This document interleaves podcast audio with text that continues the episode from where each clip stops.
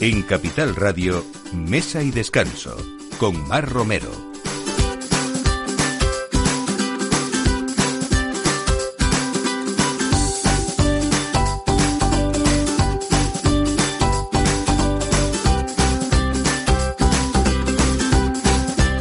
Buenos días y bueno, felicidades a todos los valentines y también a los que celebran el amor de cualquier manera. Ya sabemos que el amor no es perfecto, pero es necesario e imprescindible. Así que, pues nada, disfruten hoy en este mesa de descanso que por primera vez empieza a emitirse los domingos para nuestros más fieles oyentes. Recordarles que si ayer estuvieron pendientes de mesa de descanso y no nos escucharon, no es que nos hayamos ido, es que hemos cambiado el día de la semana de Así que, bueno, celebrando con ustedes a partir de ahora ese aperitivo de los domingos y ese inicio que tanto nos gusta antes de empezar a comer para hacerles las mejores recomendaciones y, por supuesto, seguimos acompañándonos de los mejores expertos y de este equipo estupendo que en la producción está Ana de Toro y en la realización Jorge Zumeta. Bueno, hoy vamos a hablar eh, de muchas cosas, pero entre ellas un proyecto reciente, precioso, una apertura en Madrid de la mano de Emilio Carcour, que ha sido el fundador de Thai Garden desde 1995 fue quien trajo realmente no solo a Madrid sino a España ese concepto de cocina tailandesa de calidad que por aquella época creo que aquí no sabíamos ni lo que era eso y nos hizo, bueno, pues no solamente compartir la alegría de una cocina especial y diferente, sino del colorido, eh, de esos protocolos de mesa maravillosos y de esa elegancia desde que uno entraba en ese restaurante hasta que salía con las ganas de volver siempre. Este proyecto nos va a pasar lo mismo, vamos a hablar de Thai Emoción con él y vamos a ver cómo nos trae toda esa emoción ahora para disfrutarla en un espacio singular y sobre todo en el más singular que es el de nuestra casa. Así que aquí nos va a servir él, eh, pues cada vez que pidamos lo mejor de esa gastronomía tailandesa, explicándonos con todo detalle lo que es, que para eso nos acompaña hoy. Vamos a hablar también con Lalo Antón, que es el director de Finca Creces y de un vino pruno que muchos conocen y que este año en su edición de 2019 rinde homenaje al río Duero en esa bueno eh, zona tan particular y tan privilegiada de la ribera del Duero que es Quintanilla de, de, Onésimo. Y hablamos también de proyectos nuevos, también solidarios, que esto nos encanta traer la solidaridad todas las semanas a este programa. Hoy con Isabel Mijares, con Marta Galatas y con Miguel Ormaechea, que vienen a hablarnos de un proyecto precioso que se llama Todos Somos Uno y que vamos a ver cómo podemos colaborar todos, cada uno, pues con nuestra experiencia de trabajo, aportando a los que más necesitan y a los que quieren emprender un nuevo proyecto y una nueva vida en estos momentos que tanto se necesitan. Y vamos a hablar también de cómo están viviendo en algunas zonas de España, sobre todo ahora muchas, pero se me ocurre así en Castilla y León, por ejemplo, toda la hostelería está cerrada, no pueden abrir y tenemos que hablar de esos restaurantes centenarios también de toda la vida, cómo están aguantando eso y cómo lo están llevando. Así que vamos a hablar con Marisa Duque, que ya saben ustedes que Casa Duque fue la primera casa de comidas de Segovia y uno de los grandes templos de la cocina segoviana. Así que todo esto a partir de ahora en Mesa y Descanso. No se vayan, bienvenidos. En Capital Radio, Mesa y Descanso, con Mar Romero. Essa outra consequência do que acabo de dizer. Como eu sou a consequência inevitável de você. Tanta gente existe por aí que fala tanto e não diz nada, quase nada. Já me utilizei de toda a escala e mesmo assim não sobrou nada, não deu em nada. E voltei pra minha nota, como eu volto pra você. Vou contar pra minha nota, como eu Pues hablamos de la excelencia de la cocina tailandesa eh, a través de alguien que ha traído emoción siempre con esta cocina, Emilio Carcur. Bienvenido, qué gusto tenerte de nuevo.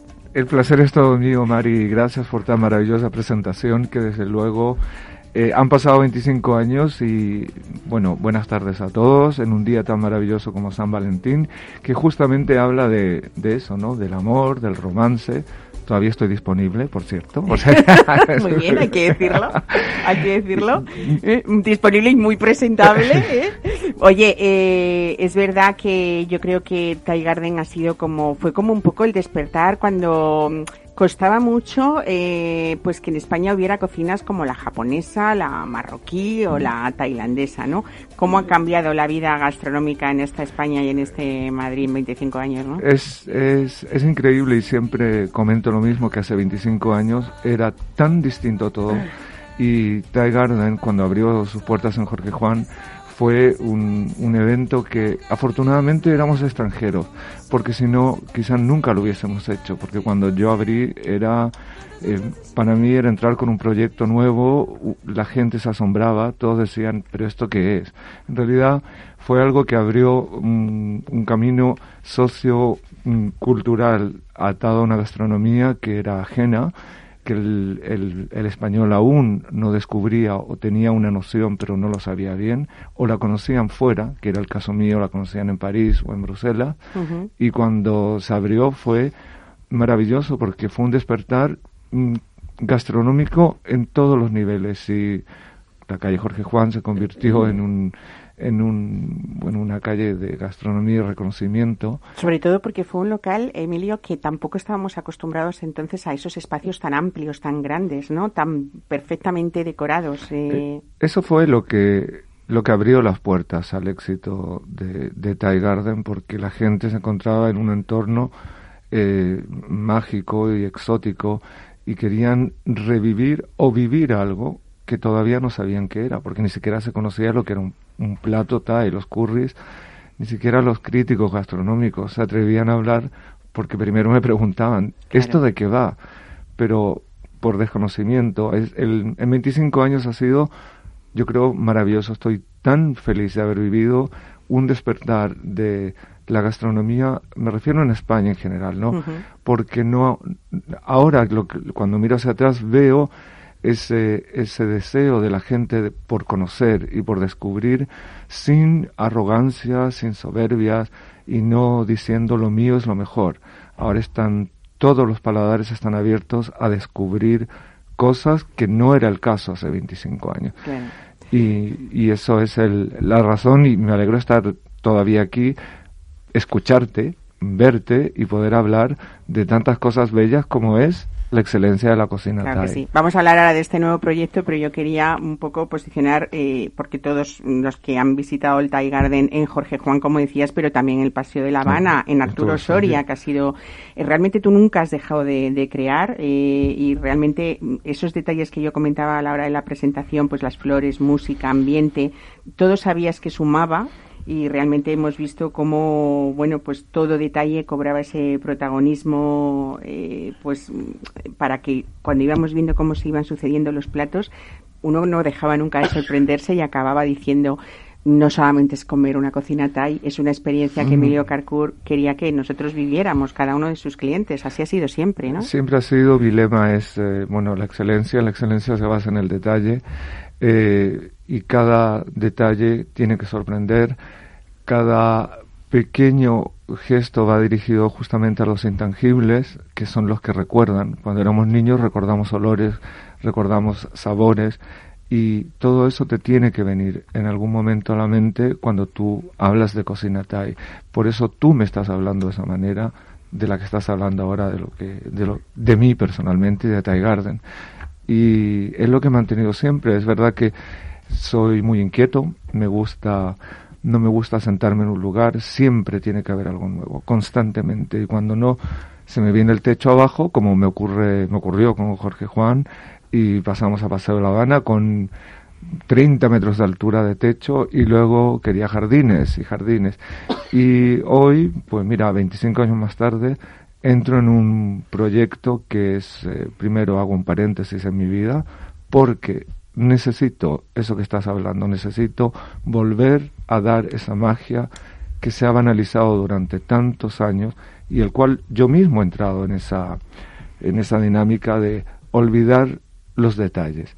Hoy Time Motion es ofrecer los detalles de lo que hemos sido siempre, de ese Emilio Carcour del cual tú te refieres, y poder ofrecerlo en una caja para llevar que es, cuando la abras, tienes que descubrir esa Tailandia detalle a detalle, vivirla, con la diferencia, 25 años de un nombre y 25 años después donde la gente ya ha estado en Tailandia y ahora sí saben de lo que hablo. Entonces, doble reto y para mí nada mejor que ponerlo en, lamentablemente, una circunstancia muy eh, mala para todos, naturalmente, y, pero presentarlo de una forma eh, bella que te sorprenda, que pueda sorprender a quien invites a tu casa ahora, mismo si somos dos, no sabemos, somos dos, cuatro, seis, poco importa, pero los que estemos, que cuando tú abras esa caja, te lleves esa sorpresa, o te llevaré yo a Tailandia a casa, que es la idea, es poder ofrecerte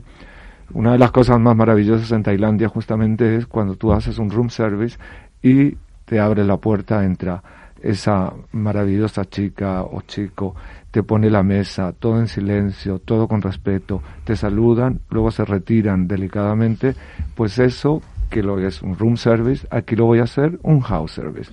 Y serán tailandeses que te lo llevan a tu casa, te ponen la mesa, se despiden de ti te lo dejan todo preparado y comes y disfrutas Qué maravilla.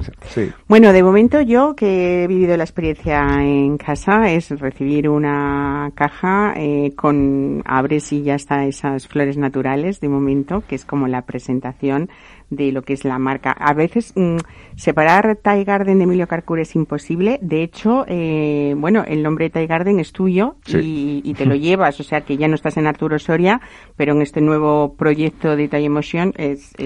El, el, nombre es mío. El nombre es tuyo. Lamentablemente, siempre cuando la gente habla de mí es Emilio Tai. Y ya, y, también es un orgullo, por supuesto, llevar ese apellido de ese gran niño monstruo que, que construí yo mismo, ¿no? Y en, eh, al volver a este Thai Emotion es realmente ir de la mano con, con gente que cree y que admira todo esto que estoy haciendo y, y poder yo disfrutar tranquilamente de algo bello como es la excelencia de la cocina Thai. Y además es que vamos a hablar de esa excelencia en algunos detalles, Emilio, porque no es un tequigui al uso, quiero decir, mm.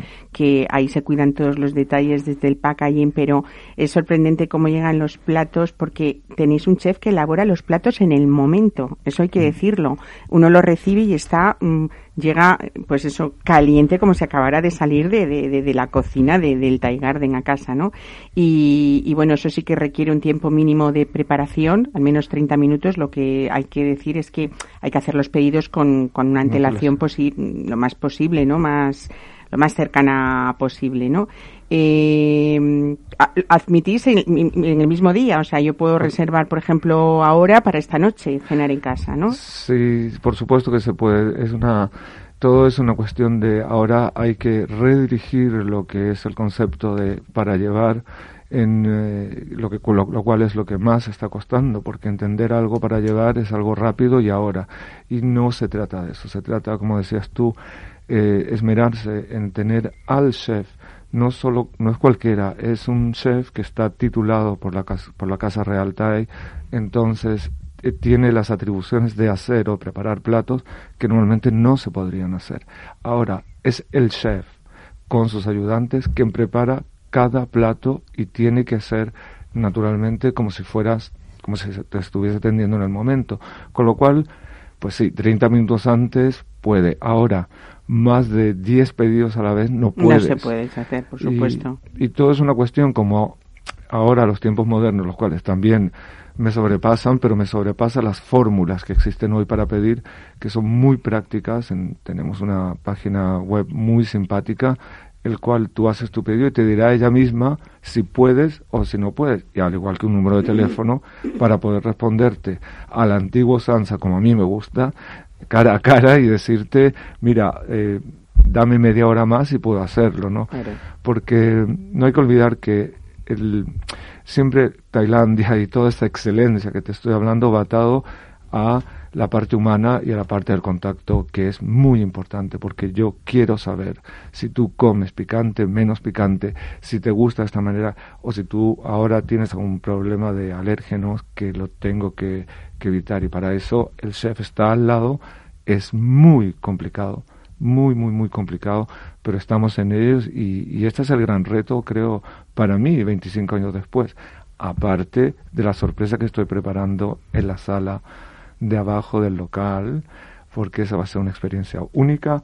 es una locura mía, pero locura total. No lo puedo desvelar aquí porque pues ya, no ya, ya, te invito a que a que, a que vuelvas en cuanto lo contemos, vamos, para contarlo en primicia. Pero bueno, vamos a aclarar también que aparte de ese servicio eh, de entrega a domicilio eh, o de servicio de recogida en el local que tenéis, que está en la calle Eguilad 13, esquina con Luchana, con Luchana 12, tenéis un espacio boutique para, para degustar en, aquí, ¿no? Eh, bajo reserva, solo para tres o cuatro meses, que se mm. convierte en privado o eso... Esa es lo que te estoy hablando, que ahora he cambiado nuevamente porque luego de 25 años puedo permitir cambiar de idea, pero no por, no por soberbia, sino por ganas de, de hacer cosas bien y el privado que del cual estás hablando, el espacio boutique, será un santuario dedicado a los sentidos y donde está naturalmente incluida la cocinata. Y es decir, desde que bajes esas escaleras, de repente te vas a encontrar con una mesa.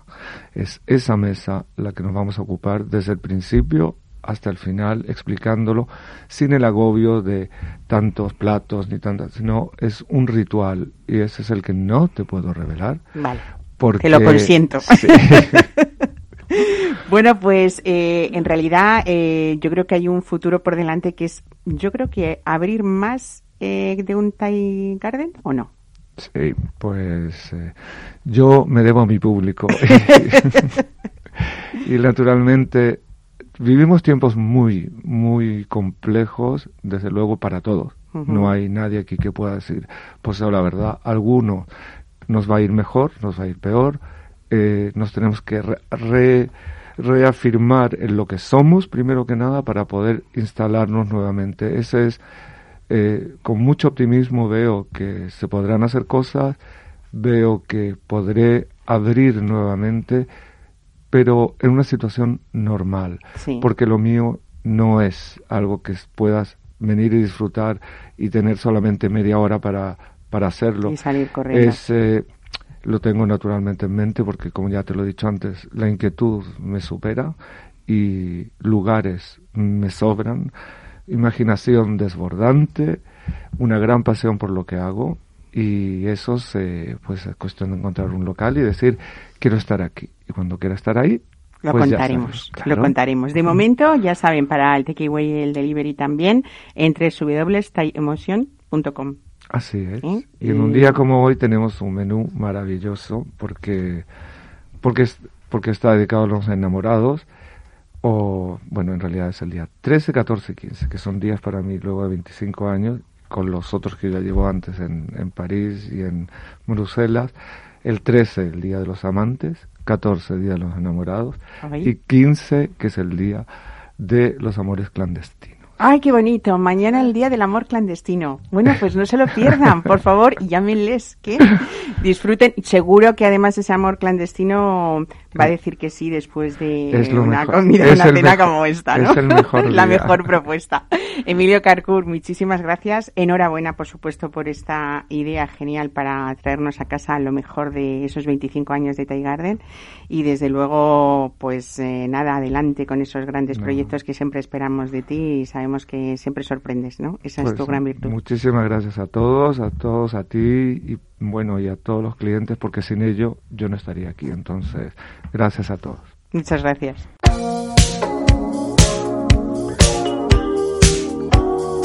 En Capital Radio, Mesa y Descanso, con Mar Romero.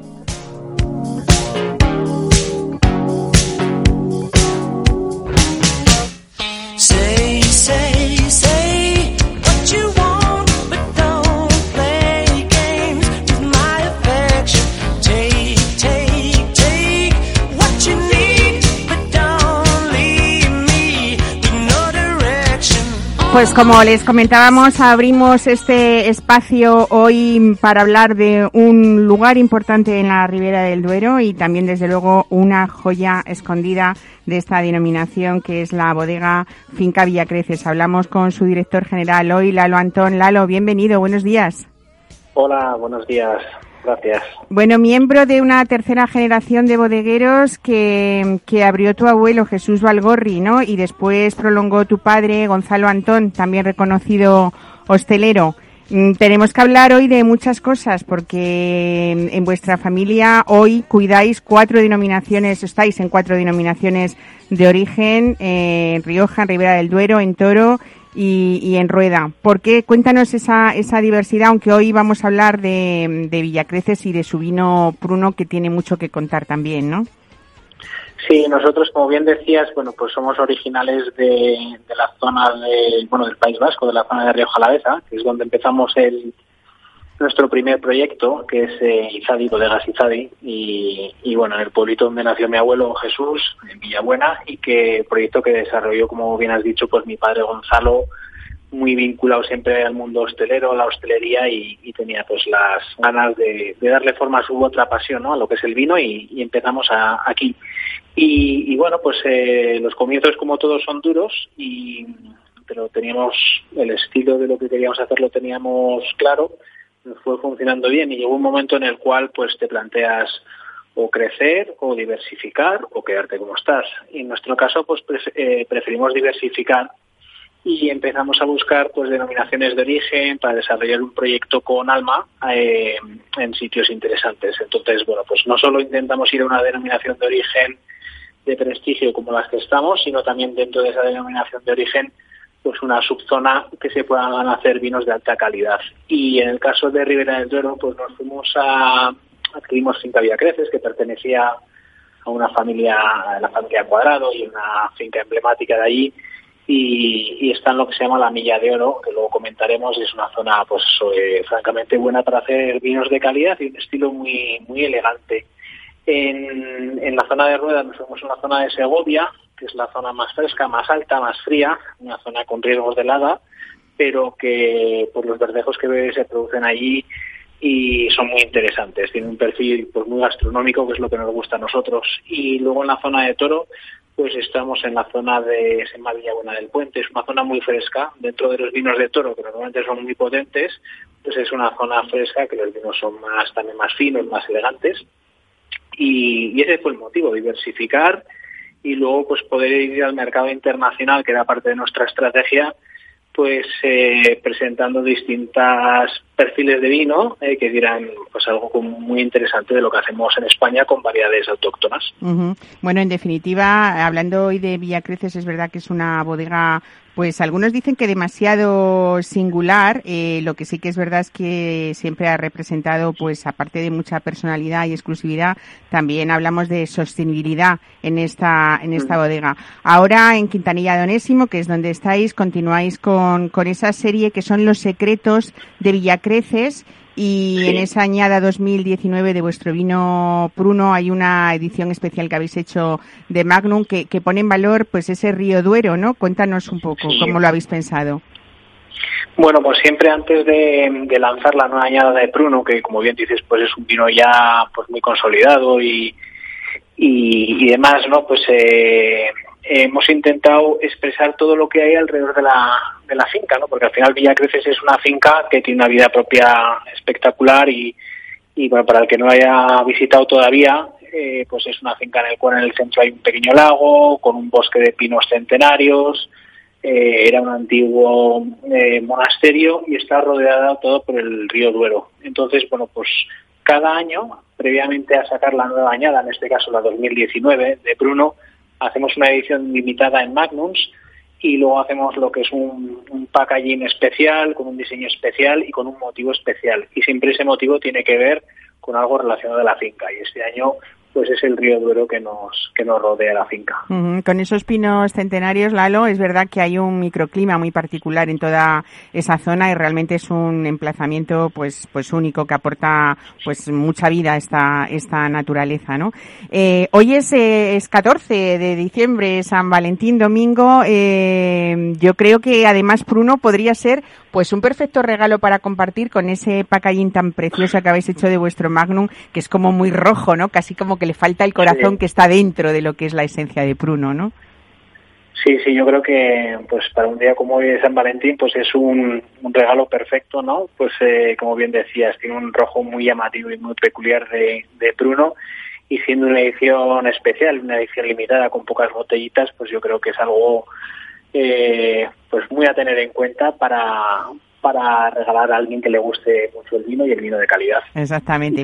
Y para, compartir, claro, porque es un magnum al final. Exactamente, sí, sí. Bueno, vamos a hablar de Pruno en realidad, que yo creo que, bueno, aparte de tener muchísimas eh, eh, muchos comentarios siempre positivos en torno a este vino y sobre todo por, eh, por esa relación de, aunque es una frase que a mí no me gusta mucho decir, pero es verdad que es una relación perfecta de, de, de calidad y de, y de precio para, para prácticamente pues eh, todos los bolsillos. Estamos hablando de un vino que no llega a los 12 euros y que en esta edición de Magnum no llega a los 30, ¿no? Que es algo pues bastante asequible para esa calidad que vosotros habéis permanecido en ella y en esa filosofía siempre. Eh, tenemos, eh, ¿cómo son sus variedades? Tempranillo en un 90% y Cabernet Sauvignon, ¿no? En un 10. Sí, sí, la zona en la que estamos, que está pertenece a Valladolid, Dentro de que la Ribera del Duero es una zona muy fría, eh, la zona en la que estamos es la zona más cálida dentro de la Ribera del Duero. Y entonces están permitidas plantar, eh, aparte de lo que es el tempranillo, otras variedades internacionales, entre las que está el Cabernet. Y el Cabernet es una variedad que, que bueno, tarda en madurar, pero en la zona que estamos, pues es más cálida de lo normal y entonces madura muy bien. Y siempre ese pelín de Cabernet, que puede estar entre el 5 y el 10%, nos da una diferencia al vino pues muy, muy importante, la, la personalidad. Luego hay 12 meses en barrica francesa que cuando sale al mercado la verdad es que mm, ese carácter de pruno siempre lo, reconocemos, ¿no? Eh, yo creo que es un vino muy reconocible porque también hay eh, mucho fiel a, a, ese vino. Hablamos de seguidores de la prunomanía ya, ¿no? que buscan esa calidad y esa particularidad de pruno, ¿no?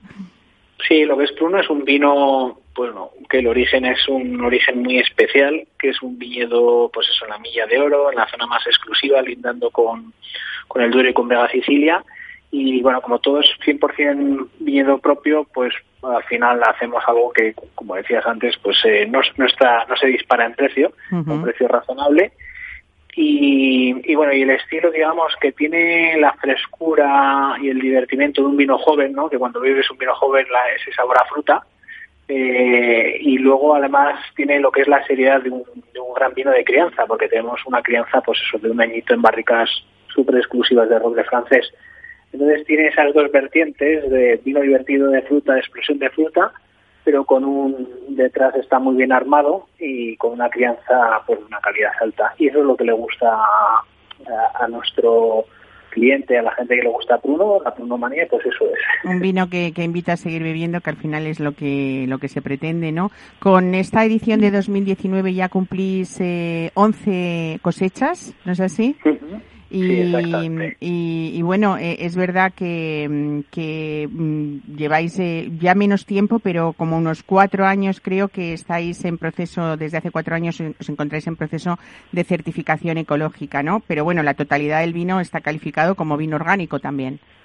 Sí, exactamente. O sea, nosotros empezamos un proceso ya hace tiempo para certificar el viñedo que tenemos alrededor de la finca. En total son ciento, ya son 155 hectáreas y están todas certificadas en ecológico. Eh, estuvimos tres años trabajando y en el cuarto recibimos la certificación y además de eso, hace apenas dos meses eh, hemos recibido también la certificación, la máxima certificación del sector del vino para una bodega sostenible que se llama Wineries for Climate Protection, en el cual no solo se tiene en cuenta la gestión del viñedo desde el punto de vista ecológico, sino los residuos, el agua, el consumo energético y demás. Y, bueno, pues el objetivo es ir reduciendo la huella de carbono en un porcentaje pues en los próximos años. Pues Lalo Antón, muchísimas gracias por traernos, bueno, esos pequeños secretos que son al final el resultado y la demostración de que un gran vino no tiene por qué ser mm, pues algo privativo solamente de, algunos bolsillos, ¿no? Y luego sobre todo pues ver reflejado en esos vinos vuestros tanto en la bodega de, de Rivera como en todas las que nos has contado, en, en Toro, en Rueda, eh, bueno ese cuidado del detalle, el mimo, el esfuerzo, ¿no? Que habéis puesto en cada en cada proyecto y en vuestros en todos los vinos que elaboráis en, en todas vuestras bodegas. Lo importante que disfrutemos con todo lo que hacéis vosotros, que hay mucho que contar detrás de, de cada botella, ¿no? Que ponemos en una mesa.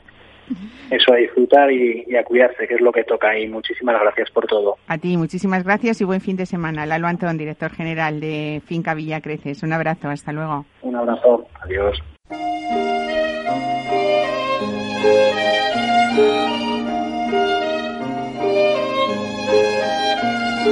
Senza fine. En Capital Radio, Mesa y Descanso, con Mar Romero. Senza un attimo di respiro per sognare, per poter ricordare quel che abbiamo già vissuto senza fine. Bueno, pues ahora es verdad que hay que mm, empezar a hablar pues de proyectos eh, no solamente interesantes, sino solidarios, eh, hablar de emprendedores y hablar de ayuda, que en esto nos gusta mucho, como les decíamos siempre hablar todas las semanas. Buenos días a Miguel Ormachea a Marta Galatas y a Isabel Mijares que siempre está al lado de gente pues que quiere hacer muchas cosas nuevas y diferentes. Hoy vamos a hablar de un proyecto precioso que se llama Todos somos unos. Uno. Uno. Todos somos uno. Contadme. Sí. Bueno, este, esto es un eh, proyecto eh, que tiene una cierta vocación pospandemia, porque después de la pandemia, que esperemos que termine pronto, eh, la situación del mundo es terrible, ¿no? no solamente en España, sino en todo el mundo es absolutamente espantosa, ¿no? O sea, la, conmoción económica que ha producido, el desfase a todos los niveles, a nivel profesional, a nivel de paro, a nivel de pobreza, es tremendo. Entonces es un momento eh, donde hay que empezar ya a trabajar para tratar de ayudar a la cantidad enorme, a las millones de personas que, que van a necesitar reinventarse, que van a, necesitar reinventar su negocio, reinventar mm, su vida, todo, sobre todo gente joven, que están muchísimos en el paro. Y entonces esto es una asociación, una asociación sin ánimo de lucro, que intenta ser solidaria. Eh, eh, entonces, este, la figura del mentor es básica. Entre nuestros mentores tenemos nada más y nada menos que a María Isabel Mijares como una de las. Fíjate que estuvo aquí Miguel Isabel Mijares hace dos semanas para hablarnos de vino, como siempre, generalmente viene a esto. Eh, y lo tenía ella muy calladito, no sé yo. Pero me dijo, te voy a presentar a dos personas que te van a contar una cosa preciosa y, bueno, Isabel, por tu parte, ¿cómo colaboras en Todos Somos pues Uno? Mira, porque yo estoy convencida que esta pandemia y este momento que estamos viviendo, lo malo va a ser las consecuencias psíquicas y psicológicas para mucha gente. Exacto. O sea, las económicas van a ser terroríficas, pero al final mucha gente te dice las económicas las vamos a poder. Tenemos dos tragedias importantes que decía Miguel antes, no solamente la cantidad de paro eh, juvenil que hay, que estamos casi cerca del 50%, ¿eh? que la desesperanza para esa gente universitaria o no, que está terminando y que su proyecto era empezar pronto eh, pues las posibilidades o el panorama es bastante sombrío. Y luego después esas personas que se quedan sin trabajo a partir de los 50 porque esta sociedad es tan cruel que parece ser que cuando uno pasa de los 50 es que su vida ha terminado cuando creo que es su explosión de no solamente de experiencia sino de ganas de hacer cosas ¿no? y esas personas que están todavía estupendamente y que pueden aportar tanto a la sociedad les está cundiendo el, desánimo. O sea, la parte tremenda de esta pandemia es cómo está afectando al coco a muchísima gente. Yo lo veo a diario porque además hay gente que se deja completamente caer. Entonces mm. la idea, vinieron Marta y Miguel a, a, proponérmela, me encantó porque veo a cantidad de gente, incluso en mi sector, en el sector del vino, con, con la cantidad de altos y bajos que hay, porque la pandemia es, imposible. Tú preguntas a 10 bodegas y les ha ido de 10 formas diferentes porque son 10 proyectos diferentes. Eh, Entonces me apunté enseguida a poder echar una mano. Marta, ¿cómo es eh, la estructura o, la, no la filosofía, sino realmente a la hora de la práctica, cómo, cómo responde Todos Somos Uno? ¿O qué habéis hecho para que la gente diga, oye, voy a acudir a ellos porque creo que me pueden ayudar?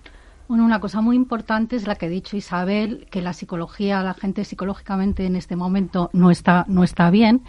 Y, y, lo que también queremos comunicar es que no solo son ayudados las personas que reciben ayuda, los jóvenes que contactan con nuestros mentores, es que para nuestros mentores también es muy importante estar activos, sentirse útiles y sobre todo eh, como canalizar toda esa sabiduría que tienen y que, y que en el fondo la tienen encerrada adentro. Entonces es maravilloso que, que esa energía, esa canalización de toda su sabiduría durante, durante toda su vida, esas carreras que han hecho como Isabel, como Miguel internacionales, que eso tenga un recipiente, ¿no? Que tengan, que, que haya personas, que haya, que sean vasos comunicantes, ¿no? Que hayan personas que, que sean receptores de esa sabiduría. Entonces, yo creo que para los mentores también es muy interesante sentirse, Útiles. eh, útiles y, y satisfechos, porque yo creo que esto también es una cuestión de satisfacción personal, de ilusión y de que recuperen la ilusión por la vida. También lo que tú decías, que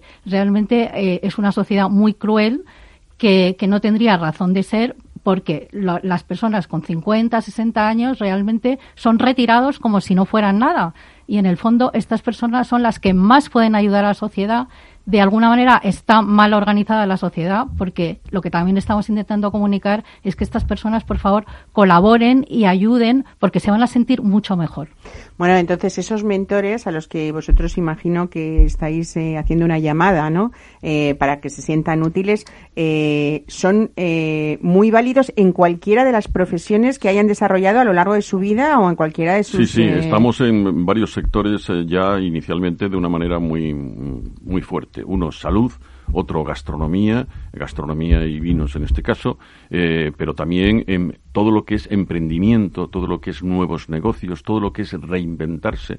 Eh, yo, que soy periodista, he empezado a hacer dentro de... Con de una la- voz súper radiofónica, Sí, Miguel, bueno, ¿eh? yo he ¿Cómo se nota que has estado aquí delante de los micros tra- también? He trabajado En esta en casa, esta, ¿no? en esta casa mucho, sí, eh, da gusto volver y encontrarse a la gente a la gente que maravillosa, han sido unos compañeros maravillosos. Fíjate, en mi profesión, según el último informe de la Asociación de la Prensa, el único informe que se hace sobre esto, que se acaba de salir, hay 8.670 periodistas apuntados al paro en España, con un, un crecimiento del 27% sobre el año pasado. Estas son las cifras casi a finales del año pasado sobre el paro. No, es eh, que nuestra profesión tiene mucho que contar Claro, y, claro, entonces, y mucho mm, que hay mucho que ayudar. que ayudar. Hay mucho que Sería muy largo de Sería- contar. Entonces es un, un ejemplo de una profesión que debe reinventarse, pero no es la única. Hay muchísimas profesiones que deben reinventarse, muchos oficios que están desapareciendo y otros que están em- empezando. Entonces canalizar el conocimiento y la sabiduría de personas con la experiencia, como por ejemplo María Isabel Mijares,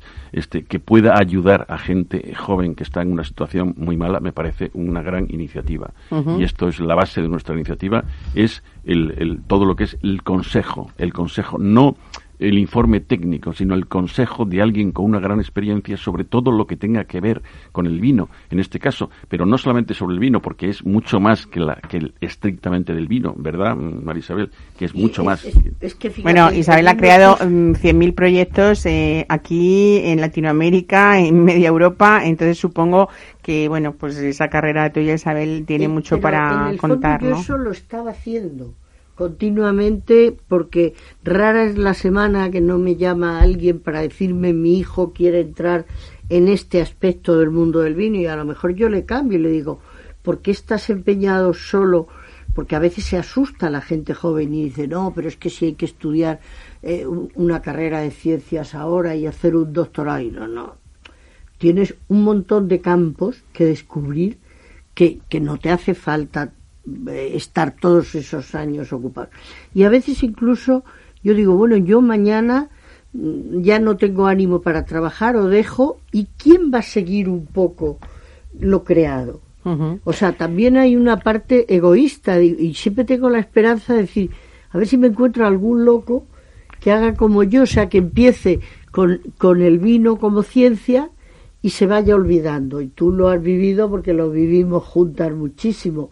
Y ya es, no solo es la bodega, es el vino comunicación, es el vino en la gastronomía, es el vino en la propia cultura, es el vino en el desenvolvimiento humano, el, Realmente, Marta, entonces, eh, esos mentores que vosotros tenéis a, a disposición de este, de este bonito proyecto, ¿no? Eh, también hacen un poco de orientadores, ¿no? De las personas que estén un poco perdidas de cómo empiezo o cómo continúo o cómo me reinvento, O cómo me que esto es lo más Justo. importante también, ¿no? Y que esas personas, bueno, pues te enseñen un camino, incluso pueden hacer también, eh, pues de meterte en ese mundo suyo, el que sea, del que hablemos, eh, pues un poco para relacionarte o para para que te parezca algo más familiar de lo que a bote pronto puede ser algo que desconoces, ¿no?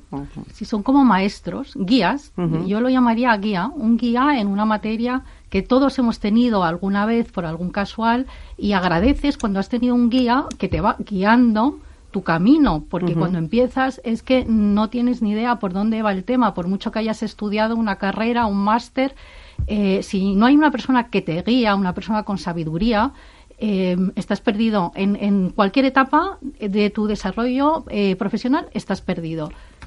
Y ahora, eh, bueno, vamos a la otra parte, quien nos esté escuchando y diga, bueno, yo quiero acudir a, a este proyecto de Todos Somos Uno, ¿Cómo, cómo comunica con vosotros? Es, muy fácil. Este, acabamos de terminar precisamente la página web, que hemos estado trabajando largo en ella, y allí está todo. Y es además un procedimiento muy sencillo. Simplemente entras en todos somos uno con número.org ¿eh? y allí si te puedes, puedes, ahí están los mentores, los mentores que tenemos hasta ahora, que están creciendo muy rápidamente, porque la verdad es que la gente se está apuntando eh, de una manera maravillosa y con una gran generosidad a esta iniciativa, pero también te puedes apuntar como alguien que pide ser asesorado. Y entonces tú simplemente rellenas un nada unos datos muy sencillos y dices, yo quiero asesorarme en el tema, por ejemplo, de gastronomía, porque mi, mi cafetería, mi restaurante, pues ha cerrado, estoy en una situación después de la pandemia muy delicada y me gustaría que, que un chef, que alguien con experiencia en este campo, me, me, oriente sobre cómo me reinvento, qué puedo hacer, qué puedo hacer para, para salir de este, de este bache donde estoy metido. Entonces, nada, rellenas simplemente una ficha muy sencilla y dices, ¿a qué mentor te quieres dirigir. Nosotros tenemos varios chefs, algunos de ellos muy conocidos y famosos, que, que les pueden ayudar y que se brindan a ayudarle dándole una hora a la semana de su tiempo. No necesariamente se consume la hora, sino puede, el máximo es una hora. Una hora de su tiempo lo dan gratis para asesorar a esta cantidad de gente. Fíjate qué interesante es ahora con, el problema enorme que hay con la cantidad de, sitios de gastronomía cerrados, de restaurantes, de cafeterías, o que han cerrado, o que van a cerrar, o que están cerrando.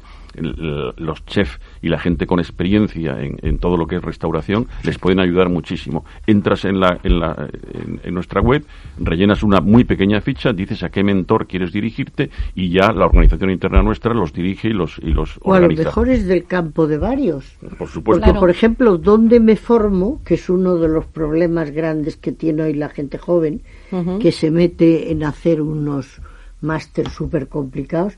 Y yo a veces le pregunto, bueno, ¿dónde quieres ir con ese máster o para qué? Y, simplemente orientarle y decirle, pues mira, yo creo que para formarte este sitio es más práctico para el que se quiera dedicar a esto. O sea, Sí, al final es ir un poco a, a los a, a, que ese recorrido eh, no sea complicado, facilitarles esa labor y sobre todo redirigirles bien para que no se pierdan en un camino un poco a veces que no ves no ves el final, ¿no? Fíjate que se me está ocurriendo una de las mentoras eh, hablando sobre todo Miguel de, de, gastronomía que no es que sepa de gastronomía, es que es pues como cuarta generación de una familia de hosteleros y vamos a comunicar ahora con Marisa Duque, sabéis que Duque Casa Duque es la primera casa de comidas de Segovia. Isabel, en cuanto nombraba yo a Marisa, sabía. Además, a Marisa le dije ayer, eh, cuando hablemos, va a estar Isabel en eh, Mejares en el estudio, y me dijo, bueno, fenomenal. Bueno, yo creo que aparte de hablar de uno de los grandes templos de la cocina segoviana, que es Casa Duque, mm, vamos a hablar con una de las mujeres que yo creo que es más comunicadora y que a, raíz de, mm, bueno, a raíz no, que desde que nació, que ya ya nació, nos lo va a contar el día de Santa Marta, precisamente, que sabéis que es la patrona de la hostelería, estaba predestinada aunque ya sus estudios y su formación fue también de otra manera o distinta, lejos de la hostelería, pero bueno, sabéis que Dionisio Duque fue el alma de esa gastronomía segoviana y que ella es algo que ha venerado siempre, bueno, y que además no tengo yo que contar lo que lo va a contar ella. Marisa Duque, buenos días. Hola, hola, hola, oye, qué envidia no poder estar ahí todos Pues sí, qué pena no tenerte, ¿no? Pero... Qué pena no em, podamos salir. Decía que yo creo que eh, tú has sido, bueno, y lo sé porque he estado junto a ti muchos años en ese cierre de curso, de cada uno de los cursos que hacía Salvador Gallego, nuestro gran chef eh, y maestro de cocina. Y si alguien ha despertado ilusión a esos alumnos de, de, cuando terminaban en cada promoción, esa era Marisa Duque, para comunicarles lo difícil que era esta vida, pero lo gratificante que era a la vez, ¿no? ¿Es esto y más cosas que podrías comunicar a la gente que está un poco perdida en este mundo? Pero si es que yo creo que ninguno nos hemos encontrado. Esto es un camino, claro. que vamos recorriendo poco a poco y según vamos recorriendo nos vamos a encontrar una esquinita que nos gusta más que otra. La verdad es que que yo hable de, de gastronomía, de hostelería, de restaurantes, pues es, es muy fácil. Yo nací en un restaurante. Eh, a los ocho días de, los, de estar en el, en el hospital donde nací, la, el primer biberón me lo dio mi madre en la mesa 12 de Casaduque. mis, claro, mis juegos eran en, en, un pollete que había en la cocina del restaurante con pucheritos pequeñitos que me habían regalado. Eh, toda mi vida estaba alrededor de este restaurante, las conversaciones, eh, lo, todo, toda, toda mi vida era Casaduque, toda mi vida era la hostelería, ver personas que pasaban por casa, cómo mi padre y mi madre les cuidaban, cómo hacían de su trabajo una manera maravillosa de llegar a los demás. No solo era un negocio, Casa Duque no solamente es un restaurante, que va, que va, esto es mucho más. Yo comí una vez, el, cené una vez una noche de Reyes con un paje negro absolutamente, pintado de negro, que hicimos toda la cena bla, bla, bla, bla, bla, bla. Cuando el paje se va y yo y me quedo con mis padres, les digo, sí, hija. Yo recuerdo el, el, una noche buena que era, fíjate, que la, la, frase más bonita que yo decía, solo se cierra la noche de Nochebuena. Pues de esto hablaremos luego. Pues una Nochebuena, tac, tac, tac, suena, toca a alguien el del cierre Duque porque yo celebraba la Nochebuena en Casa Duque y pasa un matrimonio y, mire, estamos por Segovia, no sabemos dónde cenar. Y me parece, pues pasen, pasen, cenen con nosotros. bueno, así era Dionisio Duque, ¿no? Que se ponía en la puerta, yo desde luego que lo recuerdo cuando era mucho más joven, y, y la hora de la comida familiar era tu casa, claro, y comías con, con la familia, aunque fuera a las cuatro de la tarde. Claro que sí. sí. él comía después del servicio y decía, yo como después de ganarme eso y luego te decía, y hay días como y no me lo, y no me lo, hay días que como y no me lo he ganado. Pero, pero la hostelería, la gastronomía, la cocina, es una vida, es como decir la medicina, es como decir la abogacía. A mí me tocó hacer derecho, ¿te acuerdas, Mar? Sí. Esas conversaciones de tu hija tienes que estudiar. Mira, padre, yo lo que quiero es irme a Suiza a hacer a los sanos hostelería. Y me decía, tú tienes que hacer una carrera normal en una universidad de España de cinco años, de las grandes, y después te vas donde quieras. Sí, sí, todo eso lo hice, pero yo veía que cuanto más derecho mm, civil estudiaba, cuanto más derecho mercantil estudiaba, más me gustaba estar los fines de semana en Casa Duque. bueno, también es verdad que esa formación ha hecho que tú seas pues la gran empresaria que eres, que has sabido gestionar tu negocio como nadie. Eh, ahora desgraciadamente cerrado porque comentaba al principio del programa Marisa que en Castilla y León tenéis cerrada toda la hostelería. Y la comunidad, o sea, no podemos salir y no podemos salir. Si tenemos y no podemos entrar. y no podéis entrar, que es lo que más nos joroba, de verdad, ¿eh? El estar solos. ¿Tú sabes lo que es la calle real? Mira, a todos aquellos que nos escuchan, la calle real es el cuarto estar, la arteria principal de Segovia. Y uno va por la calle real y es todo el día, hola, adiós, adiós, ¿qué tal? Oye, qué gota te estás poniendo, ya ves, los macarrones. Y oye, este niño, ¿cómo ha crecido? Eso es la calle real. Y la calle real la llenaba de vida todo aquel que venía de fuera, porque es que aquí somos 20 y de los 20 nos conocemos 12. O sea, terrible. Pues cuando venía alguien de fuera era como si hubieran crecido flores por el campo, ver una persona distinta, subir la y, y de entre todo el mundo había muchos que no conocías. Y había una cosa muy bonita que a mí me encantaba. Muchas, muchas veces yo después de trabajar me tenía que ir a hacer un recaudo, donde fuera o como fuese y me cruzaba por la calle alguien que había estado comiendo en casa y les hacía una ilusión tremenda que en una ciudad les conociesen. Adiós, don fulano. Ah, adiós, Marisa, ¿qué tal? ¿Cómo estás? Pues aquí voy a hacer un recado. ¿Y ustedes cómo van? Pues ya nos vamos para casa. Eso es la hostelería. Oye, Marisa, hablando de mujeres emprendedoras, las ha habido toda la vida en la historia. Desde luego, ahora cuando hablamos, eh, bueno, pues de, que uno tiene que compaginar ya hace mucho tiempo trabajo, familia, conciliación. Claro, eh, eh, bueno, mujeres que después de una guerra civil criaron nueve hijos solas, por ejemplo, ¿no? Que hablemos, ahora parece que hacemos heroicidades, pero las, las han hecho siempre. me recordabas ayer que la semana pasada fue Santa Águeda, y tenemos que hablar de, de las águedas en Zamarramala. Cuéntame esto porque es un ejemplo histórico de cómo las familias han sabido las familias han sabido respetar ese protagonismo de la mujer desde hace siglos también, ¿no? Yo valoro mucho eh, el conjunto de familia. Valoro mucho que, como yo siempre digo, las mujeres son lo mejor de una familia y los hombres nuestros mejores aliados. Pero, pero cuando una mujer se queda sola, eso lo hablaremos otro día donde hagamos un programa solo para chicas, porque si nos escuchan y yo hablo, me voy a crear tres enemigos. Déjame que te, déjame que te interrumpa, que tienes una, has hecho una frase que hay una que tiene muy parecida a Isabel Mijares. Isabel, ¿cuál es la tuya que me encanta? ¿La de los hombres? La de los que son un mal deliciosamente necesario. Buenísimo. Yo creo que no podríamos vivir sin ellos, pero bueno, pero yo eh, lo que no estoy de acuerdo es que se diga que ahora las mujeres, el empoderamiento, todo esto. Yo recuerdo a mi abuela y a las mujeres de su generación, ojo, ¿eh? Sobre todo mi, mi abuela castellana que entraba en la iglesia a caballo, pero tú calcula, al, lado de eso, al lado de eso, Pero, mira, nos- nosotros somos unas pequeñitas aprendices de nada. Marisa, tú Bueno, seguro que tienes mucho mira. que contar sobre eso también, ¿no? Mira, yo, re- yo recuerdo perfectamente cuando alguien me dice, oye, ¿y esto de dirigir tú un negocio? Ahora mi marido está en el cielo, que se ha ido hace poco. Decía, ¿y te ayudará tu marido? Mi marido aquí qué pinta, si mi marido tiene otro oficio. Y normalmente le pregunto a la mujer que me lo dice, porque le digo, "Eh, ¿usted qué oficio tiene? Digo, yo soy dentista. Digo, ¿y su marido empasta a la vez que usted?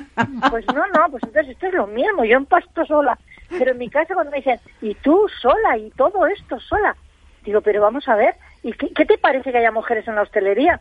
Y empiezo diciendo mi bisabuela Feliciana, fundadora y dueña de la casa, mi abuela Jacinta, eh, eh, eh, Claro. seguidora de la casa, mi, mi madre María Luisa. O sea, que es que en, mi- en estos oficios y en casi todos siempre ha habido una mujer, y no detrás, sino al lado. Marisa, es que eso- al lado de un gran hombre hay una mujer sorprendida. Qué bueno. Marisa, es un placer, es un placer oírte.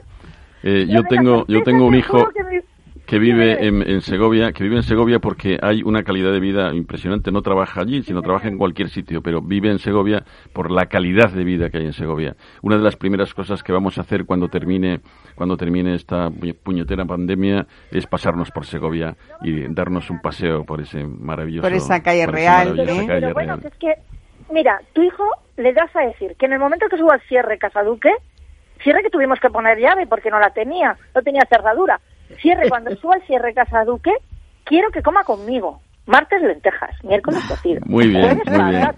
Oye, ¿y podemos ir los demás Sí, también? Sí, también. Vamos a ir todos. Eh, Sí, uy, a mí no hay cosa que más me divierta. A mí cuando me dicen, ¿y comes sola? Digo, ¿yo? ¿Cómo voy a comer sola? Yo en la vida he comido sola. Como con la mesa 7, con la mesa 8. Y además me gusta, claro, eso lo diréis a nadie, ¿eh? Esto es un secreto. Pero cuando estoy sola de verdad sentada en la mesa, no sabéis lo que me gusta oír las conversaciones de amor que tienen algunos. Oye, que hoy es San. Valentín, por cierto. Eh, eh, Sí, es que, me, com- me comentabas lo de las... He, he anunciado lo de las águedas y tienes que contarlo porque es un poco Ah, eso. sí, Venga, sí, cuenta. Que sí, que sí, que sí, que sí. Mirad, en Segovia hay un pueblo, que ahora ya es barrio, pero antes era pueblo, un pueblo muy importante que es Samarramala. Que no sé si muchos son capaces de decirlo. Y las mujeres de Samarramala son zamarriegas. Mi abuela Jacinta, madre de mi padre, mujer rubia, de ojos azules, con una belleza y una delicadeza espectacular, que manejaba la cocina de Casuque, como vamos, como, como diez hombres, era de Samarramala. La, la familia tenemos una entraña importante en ese pueblo.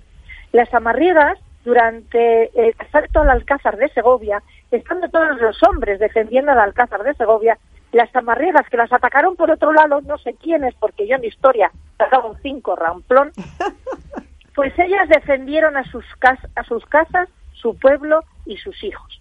Eso les dio el, el honor de alcaldesas de Samaramala. Y de hecho, cada año, el día de Santa Águeda, Santa Águeda, que es la patrona de la mujer, la patrona de la familia, eh, el día de Santa Águeda, el alcalde de Segovia o alcaldesa, en el caso de este año, van a darlas el bastón de mando y se le dan físicamente. Y hay una fiesta maravillosa donde existen figuras muy significativas. Hombre bueno y leal. Mi padre fue un año hombre bueno y leal. A- eh, alcaldesas de Samarramala, son dos, y alcaldesinas, dos pequeñitas. Solamente podemos ser, y digo podemos porque me hace mucha ilusión, podemos ser alcaldesas de Samarramala las mujeres que nuestra familia más próxima ha en Samarramala. Eh, hacen, ha- hacen una fiesta maravillosa donde eh, hay aguederas de honor, que también he tenido el honor de ser aguedera, me parece que fue en el año 2012, y hay mm, le regalan a personajes muy importantes de, de, de España entera, ¿eh? O sea, no son cosas... Esto no se trae y se lleva entre segovianos, ¿no? No, el honor es que este año ha sido Camilo José Cela, pasó ha sido fulano, después ha sido Mengano, les dan el mata hombres de oro. Eso se lo dan hombres, ¿sabes lo que son matahombres? Oh, genial. El matahombres era, me has contado que era un, un alfiler, ¿no? Donde se defendían las mujeres con el alfiler. Bueno, con ese alfiler se hace ganchillo y punto, de lo grande que es, de lo fuerte que es, y en la cabeza del alfiler, como remate, cada una llevaba pues una enseña de su casa, una bola, un cristal, una plata, un lo que fuera. Y lo llevaban siempre prendido en los manteos, y antiguamente, muy antiguamente, pero que yo creo que eso tampoco se hacía así, porque lo de la chucha en el baile es una cosa muy gustosa.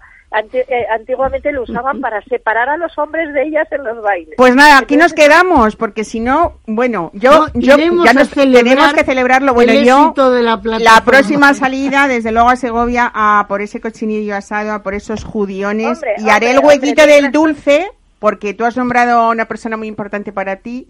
Yo voy a nombrar también hoy a Miguel, que era otra persona hoy es muy Sí, importante para mí. amigo del que hemos nombrado. Y el ponche Miguel- segoviano no me lo voy a perder en honor a todos esos hombres deliciosamente necesarios. ¿Qué te parece? ¿Eh?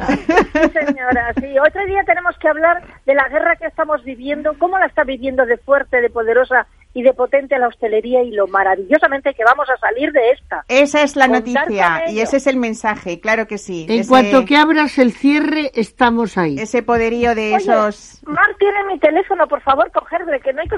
Venga, yo se lo doy. Hecho, hecho. Marisa, un abrazo muy grande. Venga. Y a vosotras dos también. Gracias. Buen fin de semana, Gracias. un abrazo. Bueno, buen fin de semana a Marisa, eh, a Isabel Mijares, a Miguel Ormachea y a Marta Galatas, que felicidades también por esa idea. Espero que tengáis muchas llamadas de mentores y de personas que necesiten que esos mentores orienten en Todos Somos Uno, que me parece una idea preciosa. Muchas ¿eh? gracias. Gracias Muchas a los tres por venir y contárnoslo. Muchas gracias. Y gracias a ustedes por escucharnos como cada sábado antes y ahora, ya saben, a partir de hoy mismo, todos los domingos aquí en Capital Radio. Esa es la cita de la una de la tarde, mesa y descanso. Disfruten de la comida y de lo que queda del fin de semana. Hasta la semana que viene.